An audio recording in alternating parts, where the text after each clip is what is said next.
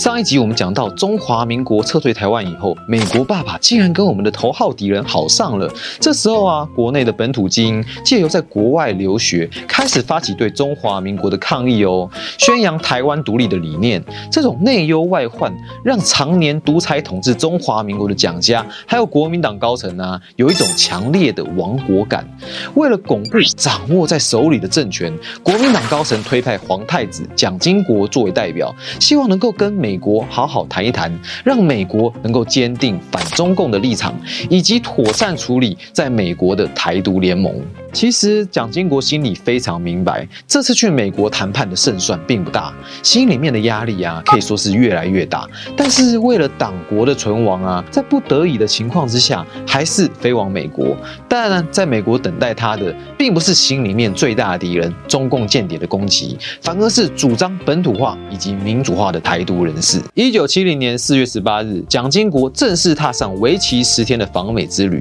临行前后的他，心里始终忐忑不安，担心如果跟美方交涉出了什么样的问题，让美方终止对中华民国的援助，那国民党政权垮台了又该怎么办呢？于是他带着各式各样的担忧。蒋经国第一站抵达洛杉矶的时候，他所看到的却是被他列为颠覆国家黑名单的台湾独立联盟成员，举着旗用抗议来迎。接他，没想到啊，该烦恼的事情还不止这一样啊！四月二十日，蒋经国抵达美国首都华盛顿，在白宫与总统尼克森进行谈话。但这时候啊，其实美方已经决定跟中共交流的新政策方针了。再加上白宫外面有一群台独联盟的成员，正高喊着“台湾要自由，不要军援”的口号，让整个场面异常尴尬。离开华府的前一天，也就是四月二十三日，蒋经国入住了双向园。根据他的日记记载，当天晚上啊，他翻来覆去就是睡不着，好不容易睡着了，居然梦见了祖母王太夫人。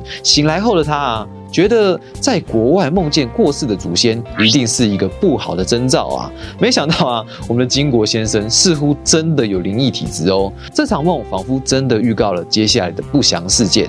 隔天，他带着不安的心情准备到纽约出席参会，而台独联盟成员也没有打算放过他哦，开始在纽约围堵抗议。上午十一点，车队抵达广场饭店以后，蒋经国下了车，正要在美景的护卫之下走进饭店的时候，革命派成员黄文雄举着枪冲出人群，用台语大喊着“烂喜台湾，底家听算烂的灰贼顽球”，说是迟那是快啊。蒋经国身旁的美方人员立即上前阻止，慌乱之下，黄文雄还是开出了那一枪，只是子弹呢，从蒋经国头上仅仅只差了二十公分的位置飞过，打到了饭店的旋转门。很快的，黄文雄就被警察压倒在地。当时他愤怒地喊着：“Let me stand up like a Taiwanese。”而和他一起进行暗杀计划的妹夫郑志才，眼看着计划失败，却没有独自逃离，而是冲上前去救人。但他也被警察用警棍打倒在地。两个人被警察逮捕了。虽然这场革命性的暗杀行动最后以失败落幕，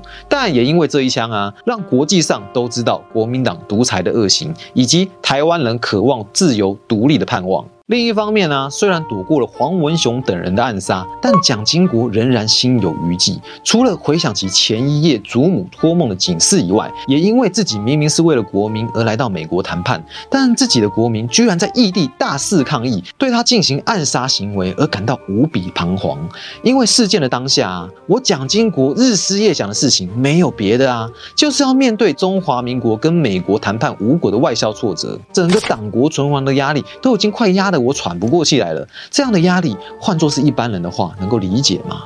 如那一枪真的打中了蒋经国，那他可能会想自己会从这个充满历史责任的束缚中挣脱出来，但上天却留下了他。意味着要蒋经国面对眼前的这一切，于是他重新调整好情绪，拍拍衬衫上的灰尘，准备好面对接下来要应对的各种问题。虽然当天下午啊，蒋经国仍然依照行程跟纽约华侨见面参叙，在蒋经国上台演讲前，受到华侨代表们给予鼓励，希望他能够从暗杀的惊吓之中振作起来。这个举动温暖了蒋经国的心，也让他在这个情绪紧绷的美国之行中获得了一丝舒坦。他除了感谢侨胞们的关心以外，同时他也不解地询问秘书：“哎，到底是为什么呢？到底为什么台湾人会想要杀我呢？”作为寡头独裁的核心人物，许多人可能会觉得啊，哎，你是蒋经国，怎么这么不要脸呢？人家都用这么激进的手段抗议了，怎么你还不知道检讨自己呢？但其实啊，从一九六零年代开始，蒋经国对台湾人的态度就跟他的父亲截然不同哦。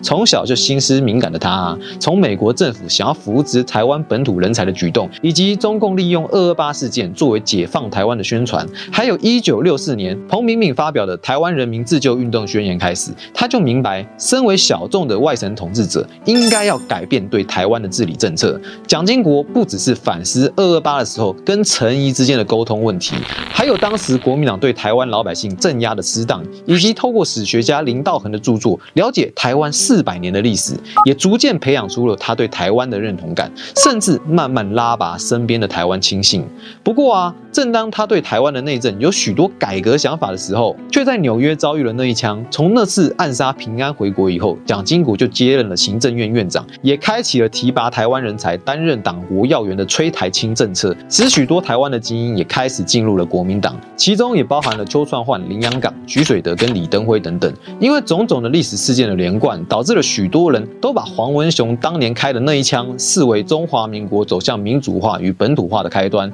那久而久之，这种说法啊，也逐渐成为了目前国内主流的共识了。从一九四五年十月二十五日台湾被中华民国统治开始，先后历经二二八事件、白色恐怖，使得许多台湾本土精英都渴望获得真正的独立与自主，进而促使台独联盟的诞生。关于一九七零年的那一枪，目前的许多观点都将它视为台湾人对国民党不满的宣泄口，彻底表达了台湾人的愤怒。因此啊，也很自然的会把蒋经国在遇刺之后对台施政上的政策改变，全归功于一九七零年的刺蒋案。但其实我我们觉得啊，这个结论似乎不太妥。毕竟啊，蒋家跟国民党的高压统治是事实，台湾的许多精英人士被杀害、打压也是事实。同样的，身为党国高层的蒋经国，对过去国民党的错误施政进行反思，还有改革的决心，这也是事实。尽管蒋经国是因为国内外政治氛围的改变而有的反省行动，但毕竟这个想法的萌生是确实有的，而且他也逐渐努力改革国民党的人事结构。所以，蒋经国为什么遭到暗杀以后会那么挂念？